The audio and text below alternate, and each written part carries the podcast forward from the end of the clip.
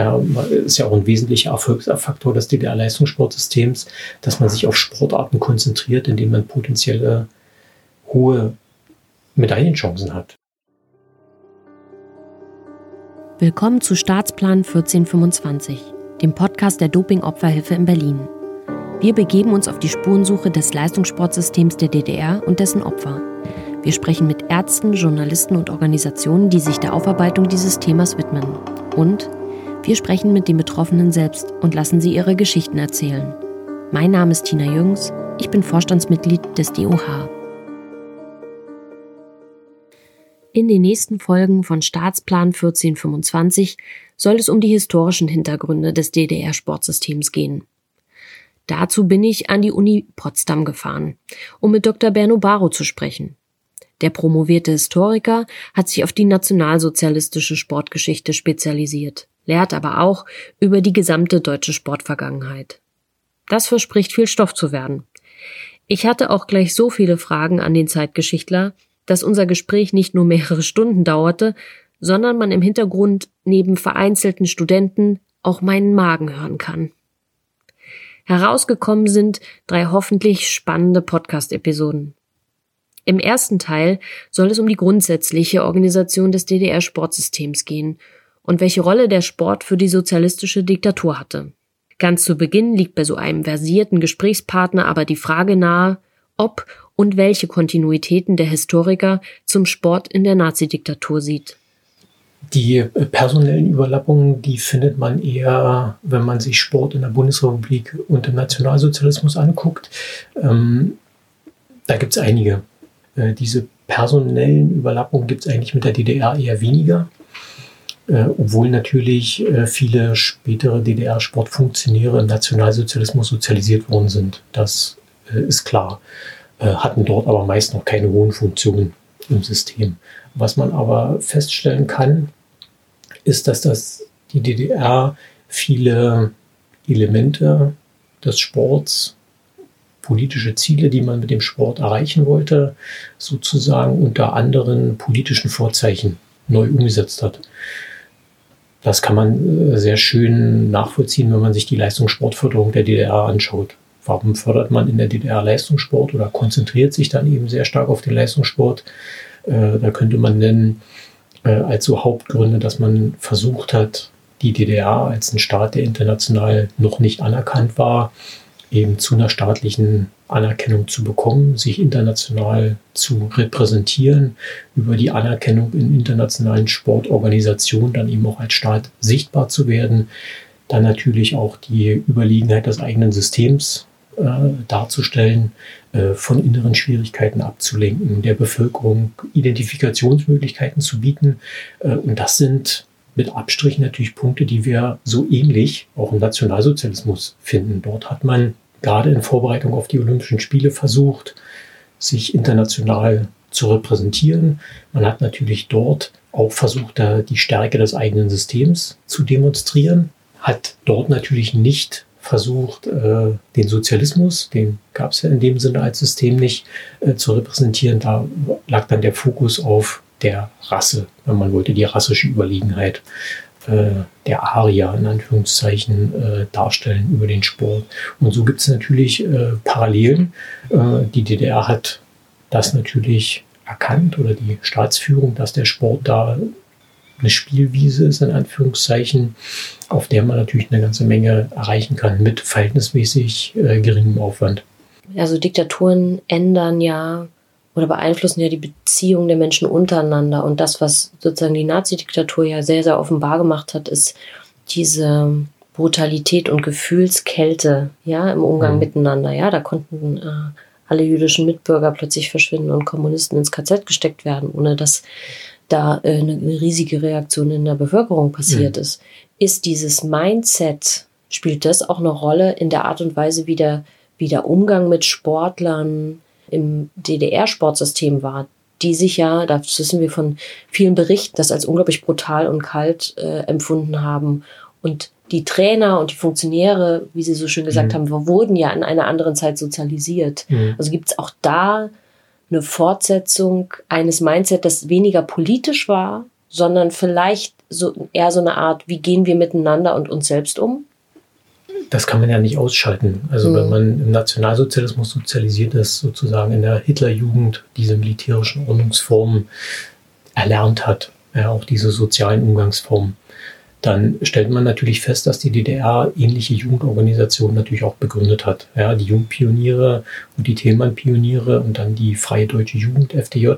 Äh, das ist im Prinzip, da kommt dann wieder der Satz, unter anderem politischen Vorzeichen, äh, auch eine ganz stringente Jugendorganisation, in der alle organisiert sein sollten. Ja, und die haben ja auch tatsächlich es erreicht, dass dann sehr hoher Prozentsatz der Kinder und Jugendlichen organisiert war und dort natürlich politisch erzogen werden sollte, neben dem Elternhaus, um da eben auch einen speziellen und nachhaltigen Einfluss äh, zu erreichen. Und natürlich wurde man da auch sportlich sozialisiert.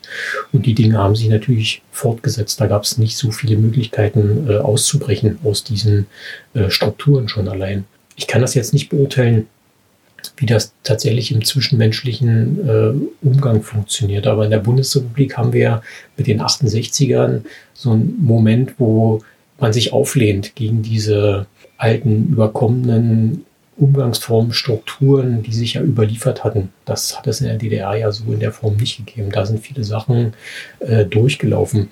Jetzt haben Sie ja schon gesagt, dass Sport für für die DDR so ein Prestigeobjekt war mhm. und diesen Stellenwert hatte. Und es gibt eine relativ schnelle und starke Fokussierung in der Geschichte von so dem Breitensport weg hin zu diesem Leistungssport. Ist das ein großer Unterschied zu der westdeutschen, das, dem westdeutschen Umgang mit, mit Sport? Und welche, das sind jetzt zwei Fragen, mhm. aber welchen Stellenwert oder welche Rolle spielte Sport in der, innerhalb der DDR-Diktatur?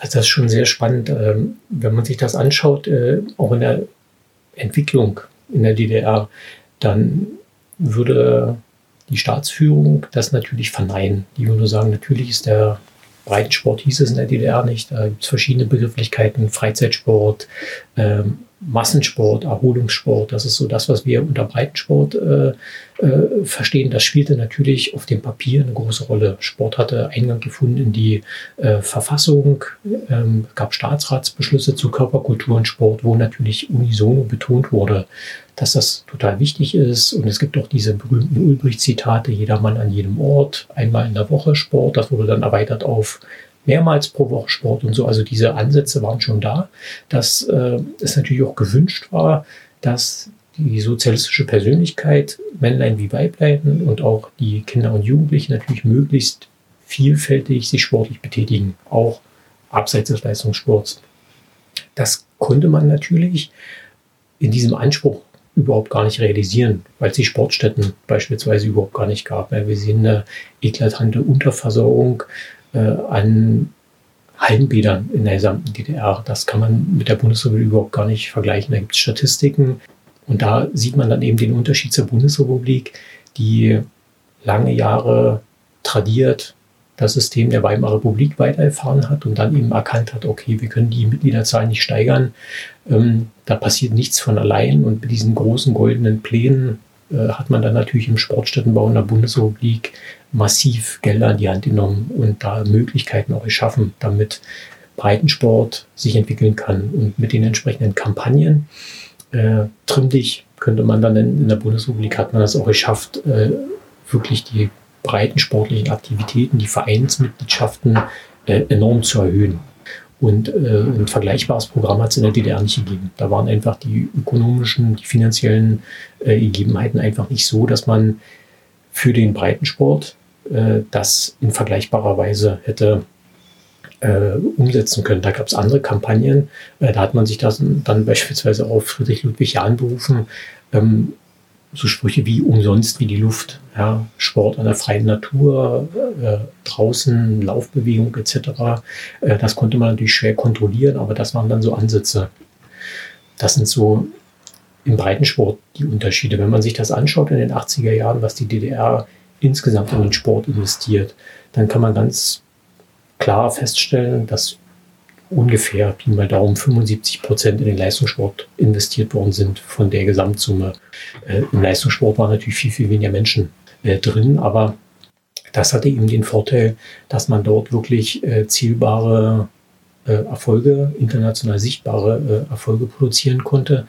Man hat das auch versucht zu quantifizieren im Breitensport. Da gab es dann diese Sportabzeichenkampagnen, äh, weil das war wieder was Quantifizierbares, wo man sich mit der Bundesrepublik vergleichen konnte. Auch in der Bundesrepublik gab es ein Sportabzeichenprogramm. Gibt es ja auch heute noch äh, im DOSB. Aber wenn man sich die Zahlen anschaut, wie viel äh, Sportabzeichen hat die Bundesrepublik mit einer dreifachen Bevölkerung äh, abgelegt pro Jahr und was wurde in der DDR an Sportabzeichen abgelegt, dann ist das ein klarer Vorteil für die DDR in Anführungszeichen. Schaut man sich aber an, wie das zustande gekommen ist, dass natürlich die Kinder und Jugendlichen im Rahmen des Sportunterrichts diese Sportabzeichen abgelegt haben, dass natürlich auf Betriebssportfesten, die nicht unbedingt immer alle freiwillig waren, die Sportabzeichen abgelegt wurden, dass natürlich die Angehörigen der Armee und Polizei diese Sportabzeichen ablegen mussten. Dann erklärt sich natürlich auch, woher diese hohen Absolventenzahlen kommen. Ähm, und das war aber dann wieder eine Zahl oder Zahlen, äh, mit der die DDR für sich nachweisen konnte, dass man im Breiten- oder Freizeitsport sehr viel besser dasteht als die Bundesrepublik, was deren Realität natürlich nicht entsprochen hat. Es ging also immer um den Abgleich. Immer der Vergleich mit dem Klassenfeind. Ja. Also mhm. das ist äh, ganz wichtig und in der DDR konnte man das eben nicht. Hätte man sonst vermutlich äh, versucht über Mitgliederzahlen. Ja, in der Bundesrepublik im Deutschen Sportbund wurde ja jährlich die Mitgliederstatistik erhoben und da hat sich natürlich insbesondere seit den 70er Jahren das massiv nach oben entwickelt. Wir haben das sieht man ja auch heute noch in einigen bundesdeutschen Flächenländern, auch im Saarland, äh, Organisationsraten von über 30 Prozent der Bevölkerung, die in Vereinen organisiert sind. In der DDR haben wir natürlich keine Sportvereine, da gibt es Sportgemeinschaften, Betriebssportgemeinschaften, Schulsportgemeinschaften und dann eben Sportclubs etc. Aber selbst wenn man das alles zusammenrechnet, kommt man auf Werte, die weit jenseits von 20 Prozent liegen. Eher so wenn man sich das real anguckt, vielleicht so zwischen 10 und 15. Eine ganze Menge Karteileichen wahrscheinlich dann Ende der 80er Jahre, die pro forma erhoben worden sind oder eingetragen worden sind, um eben die Pläne zu erfüllen. Weil die Pläne immer vorgesehen haben, ganz konkret, wir müssen in Sportart XY in dem Altersbereich neue Mitglieder gewinnen. Und wenn man sich die Akten anguckt, ich habe mir für äh, Kreis- und Bezirksverwaltung Potsdam also mal ein paar Akten angeschaut. Äh, das ist immer spannend, wenn man das so sieht. Wir müssen eben in Leichtathletik, Touren, Schwimmen, die und die Zahlen, so und so viele neue Sportgruppen, so und so viele neue Mitglieder. Und in der Regel wurden die Zahlen natürlich auch erfüllt.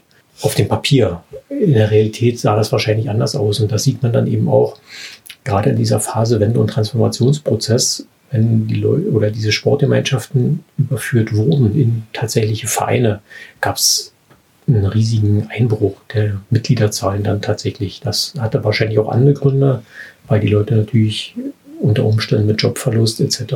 und privatem Umfeld erstmal andere Probleme hatten, als äh, Mitglied im Sportverein zu bleiben oder zu sein. Äh, aber man sieht schon, dass es da offensichtlich eine Menge Karteileichen gegeben hat, gerade im Bereich Breitensport, würde ich das jetzt nennen.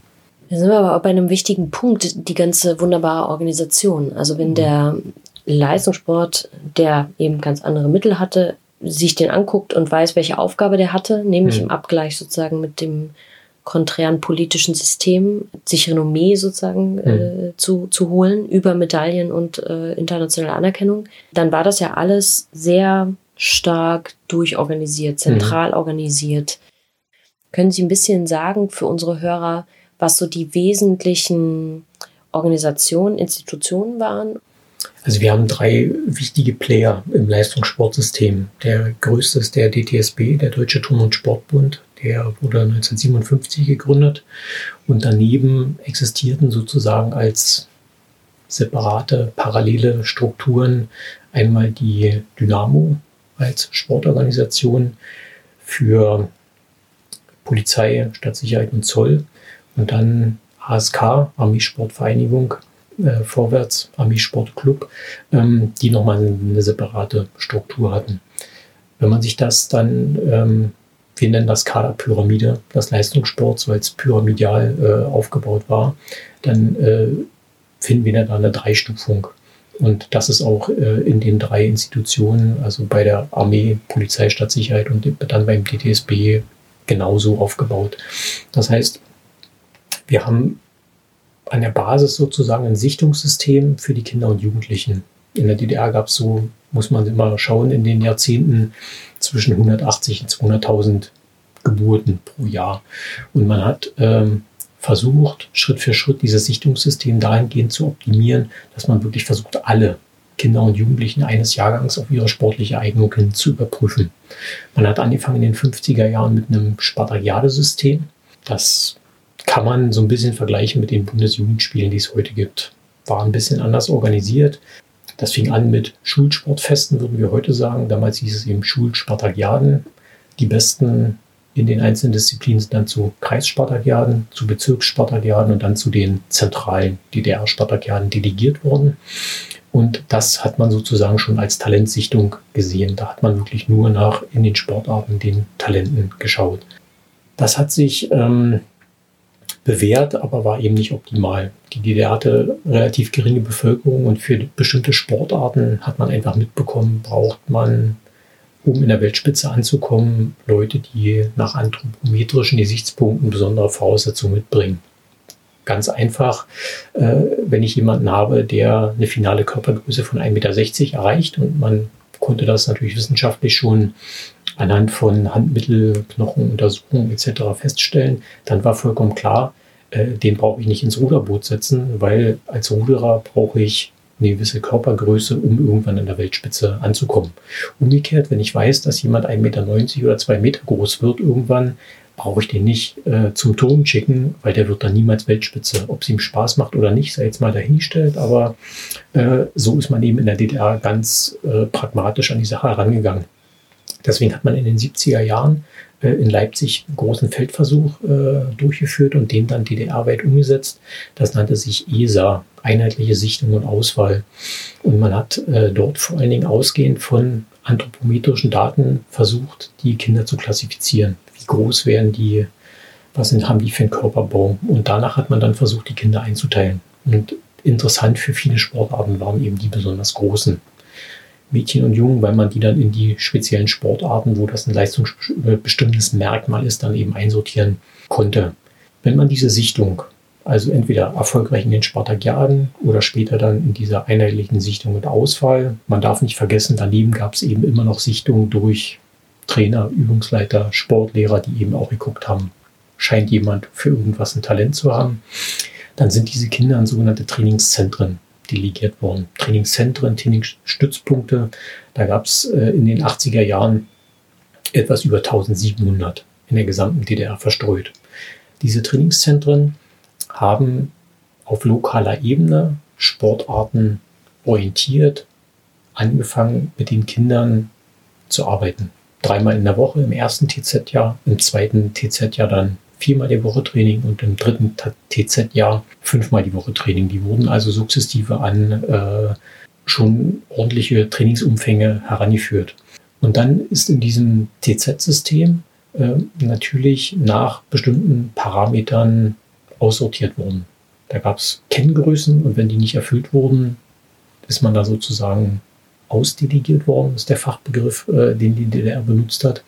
Und nach dem dritten TZ-Jahr gab es bestimmte Quoten, dass aus diesen Trainingszentren an die nächste Förderstufe in dieser Kaderpyramide an die Kinder- und Jugendsportschulen delegiert werden sollte. Und da war das für die Übungsleiter sehr attraktiv, die Kennzahlen zu erfüllen, weil die natürlich Prämien dafür bekommen haben, wenn sie entsprechende äh, Normzahlen erfüllt haben. Wenn man sich das so anschaut, ähm, sind von den Kindern an den Trainingszentren, ungefähr 25.000 jedes Jahr, von so einem Jahrgang 180 bis 200.000 Kindern, ungefähr 25.000 an die Trainingszentren gegangen. Und von diesen Trainingszentren, also das ist mehr als 10 Prozent der gesamten Kinder und Jugendlichen, sind an diesen Trainingszentren delegiert worden in den unterschiedlichen Sportarten. Und von diesen dann ungefähr 10 Prozent nach den drei Jahren jeweils an die entsprechenden Kinder- und Jugendsportschulen. Die sind entstanden in den 50er Jahren im Prinzip nach sowjetischem Vorbild. Da gab es Spezialschulen, die so einen Sportschwerpunkt hatten. So haben die ersten vier Kinder- und Jugendsportschulen in der DDR auch angefangen. Man hat dann aber relativ schnell von diesem sowjetischen Modell Abstand genommen äh, und diese am Ende waren es äh, 25 Kinder- und Jugendsportschulen in der DDR wirklich zu Schulen des Leistungssports gemacht. Das heißt, wenn wir uns in das entwickelte KJS-System in den 80er Jahren begeben, dann hatten die Kinder dort überhaupt gar keinen normalen Sportunterricht mehr, sondern das war dann Training für die Sportart. Das heißt, man kommt dann mit fünfmal die Woche Training im Trainingszentren an die Kinder- und Jugendsportschule. In der Regel verdoppelt sich da der Trainingsumfang. Das heißt, zweimal Training am Tag plus Trainingslager, Wettkämpfe, was dann an den Wochenenden noch so passiert. Und da gibt es einen ganz klaren Fokus auf das Training. Das ist dann Spezialtraining, wurde oftmals auch moniert, dass das schon zu speziell ist. Und dann wurde, ist mal ganz unterschiedlich, äh, nach Sportarten differenziert, auch unterschiedlich eingestuft oder eingeschult. In der Regel wurde in der siebten und achten Klasse äh, eingeschult für Sportarten mit einem sehr frühen Hochleistungsalter, Eiskunstlauf, Turnen beispielsweise. Da wurde schon zeitiger äh, eingeschult. Und dann hatte man, und das ist ein großer Vorteil des Systems, ein Schulsystem, was einen ganz klaren Schwerpunkt Leistungssport hatte. Also man hat auch versucht, die schulischen Leistungen nicht ähm, zu vernachlässigen, aber und hat da auch Maßnahmen ergriffen, die man heute teilweise wieder aufgreift oder in abgewandelter Form umsetzt. Und äh, dieser Fokus dann eben auf den Leistungssport, da wurden Klassen gebildet, also Klasse Leichtathletik, Werfen, Klasse Schwimmen und so weiter. Teilweise eben auch zusammengefasst. Die Kinder- und Jugendsportschulen hatten ganz klare Sportartenschwerpunkte. Da wurde man dann eben in der jeweiligen Sportart zu den Sportarten, äh, zu den Schulen äh, delegiert, die äh, entsprechende Sportarten hatten. Und muss man dazu sagen, Dynamo äh, und ASK hatten eigene Trainingszentren, eigene Sportschulen. Dann wurde rigoros, auch hier gab es äh, Leistungsüberprüfung regelmäßig aussortiert. Wer die Kennziffern nicht erfüllt hat, wurde dann sozusagen zurück oder ausdelegiert. Gab auch unter Umständen äh, Leute, die in den Spartakiaden aufgefallen sind, die vorher nicht gesichtet worden sind, die dann noch nachdelegiert wurden. Aber es ist eben durchaus äh, üblich gewesen, dass eine Klasse, die mit 20 Personen angefangen hat, äh, nach drei, vier, fünf Jahren unter Umständen nur noch aus ein oder zwei Personen bestanden hat. Das war durchaus normal. Problematisch dabei ist natürlich, dass die Kinder, die ausdelegiert worden sind, überhaupt keine Anschlussangebote hatten. Also die sind an die Schulen zurückdelegiert worden, äh, oftmals ohne abtrainieren oder irgendwelche Anschlussangebote. Die waren einfach aus dem System rausgefallen. Das ist übrigens was, was ähm, uns äh, ehemalige Sportler als das mit traumatischste berichten. Neben all diesen schrecklichen Trainingsbedingungen, die es teilweise gab und, und dem Doping und so, fast alle haben die Geschichte, wenn sie nicht sozusagen im, im, mhm. selbst im Nationalkader waren, die, der Moment, wo sie ausdelegiert wurden und das über Dritte erfahren haben, über Eltern oder irgendwelche anderen Leute im Verein und dann von heute auf morgen vor dem Nichts standen. Das ist äh, hochproblematisch. Also nicht nur für die Persönlichkeit. Ähm, die DDR war da einfach äh, wissenschaftlich nicht weit genug. Also die haben überhaupt gar nicht absehen können, was das für äh, Folgen hat für die Leute, die in dem System drin waren und eben aber auch für das Umfeld. Es gibt äh, ganz spannende Untersuchungen zur Ab Akzeptanz des Leistungssportsystems in den 80er Jahren. Und ähm, da hat äh, Fetzer herausgefunden, ganz spannend, dass eben auch aufgrund vermutlich solcher Ausdelegierungen, die natürlich ähm, bei den unmittelbar Betroffenen entsprechende Wirkung haben, aber eben auch im familiären Umfeld, sich das äh, so entwickelt hat, dass die Bereitschaft von Eltern, ihre Kinder in die KJS zu geben, in den 80er Jahren stark rückläufig war. Und das hat natürlich auch mit solchen äh, Faktoren äh, zu tun, dass eben dieser, diese Möglichkeit, Ruhm zu erwerben und eben auch die Vorteile in Anspruch zu nehmen, die man als Leistungssportler ja durchaus hatte, wenn man entsprechend äh, weit gekommen ist im Nationalkader, äh, dass das äh, dann nicht mehr so, so unbedingt gezogen hat. Mhm. Mhm. Naja, man würde sozusagen, könnte auch durchaus unterstellen, dass die Qualifikation, das nicht abzusehen, ja, welche mhm. schwerwiegenden Folgen das hat, auch was damit zu tun hat, dass es schlicht nicht wichtig war.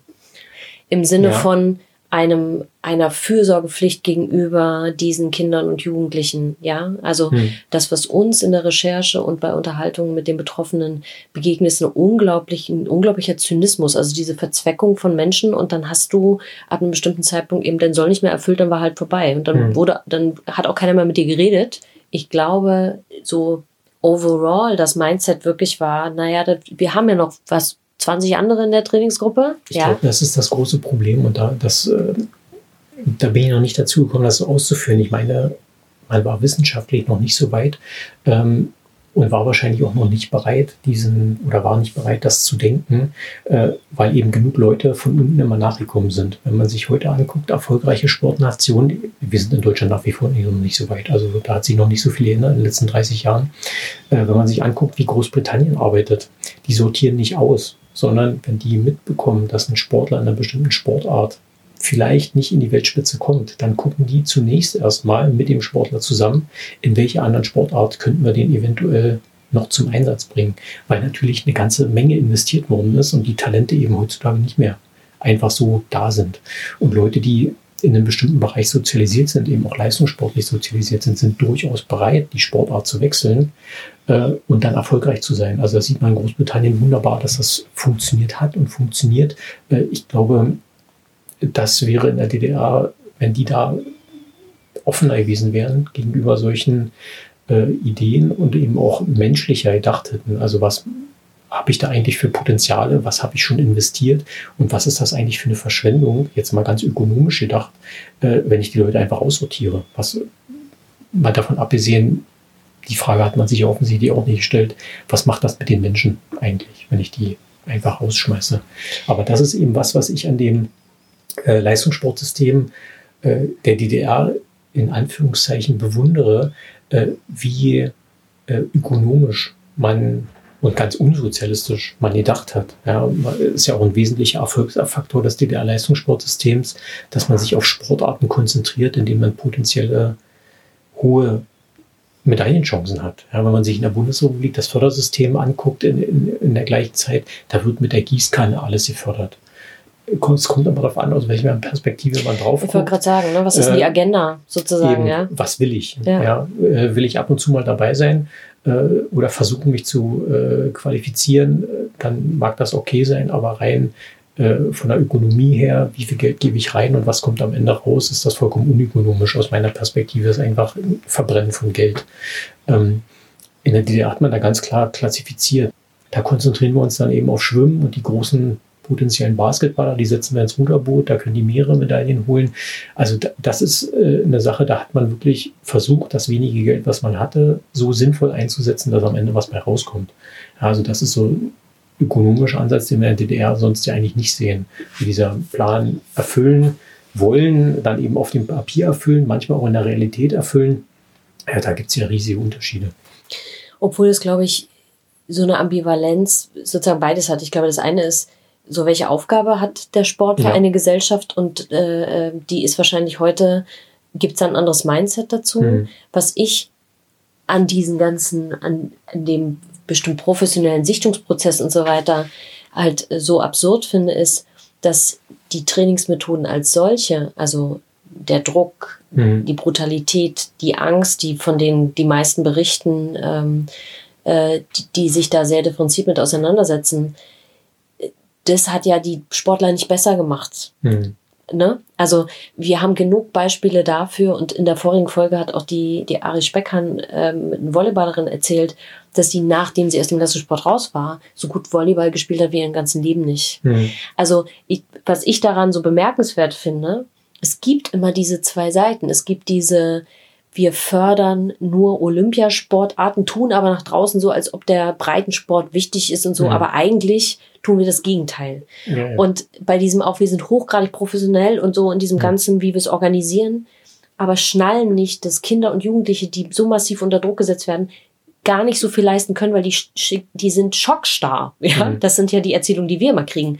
Und das ist sowas, wo ich mir denke, naja, dazu muss man nicht studiert haben, um das zu verstehen. Aber ein das sollte man meinen, ja. ja. Mhm.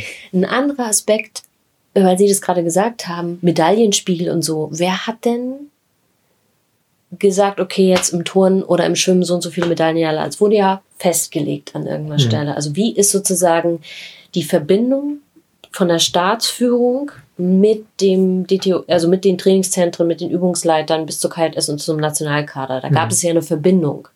Wie hat sich das gestaltet?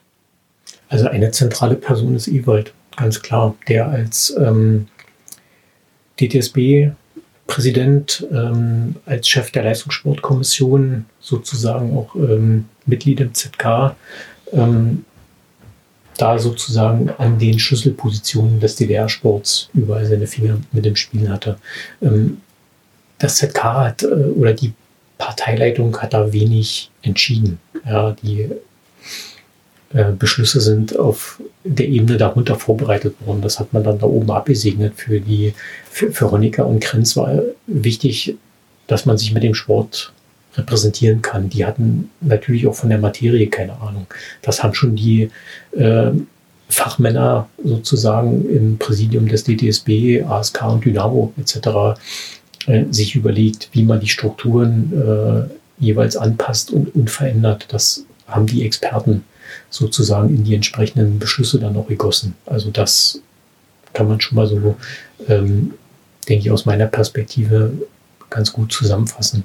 Das ist staatlich finanziert äh, und unterstützt mit den entsprechenden Beschlüssen natürlich dann auch manifestiert worden. Äh, aber die einzelnen Pläne, die sind auf der sportfachlichen Ebene entwickelt worden. Ähm, Funktionäre, Sportwissenschaftler und natürlich auch Sportmediziner, die im Sportmedizinischen Dienst an der DHFK in der ähm, Forschungs- und Entwicklungsstelle für Sportgeräte am Forschungsinstitut für Körperkultur und Sport in Leipzig sozusagen die ähm, Brains dann sozusagen waren für den Leistungssport. Das waren jetzt schon mal jede Menge Informationen zum grundsätzlichen Aufbau des DDR-Sports. In der nächsten Folge soll es um den berühmt-berüchtigten Staatsplan 1425 aus dem Jahr 1974 gehen und welche Entwicklung der Leistungssport in den 80er Jahren bis hin zur Wende genommen hat. Das war Staatsplan 1425, der Podcast über das Leistungssportsystem der DDR und dessen Opfer. Wenn Sie selbst Betroffener sind oder sich für die Anliegen der Doping-Opferhilfe interessieren, gehen Sie auf unsere Website unter www.no-doping.org.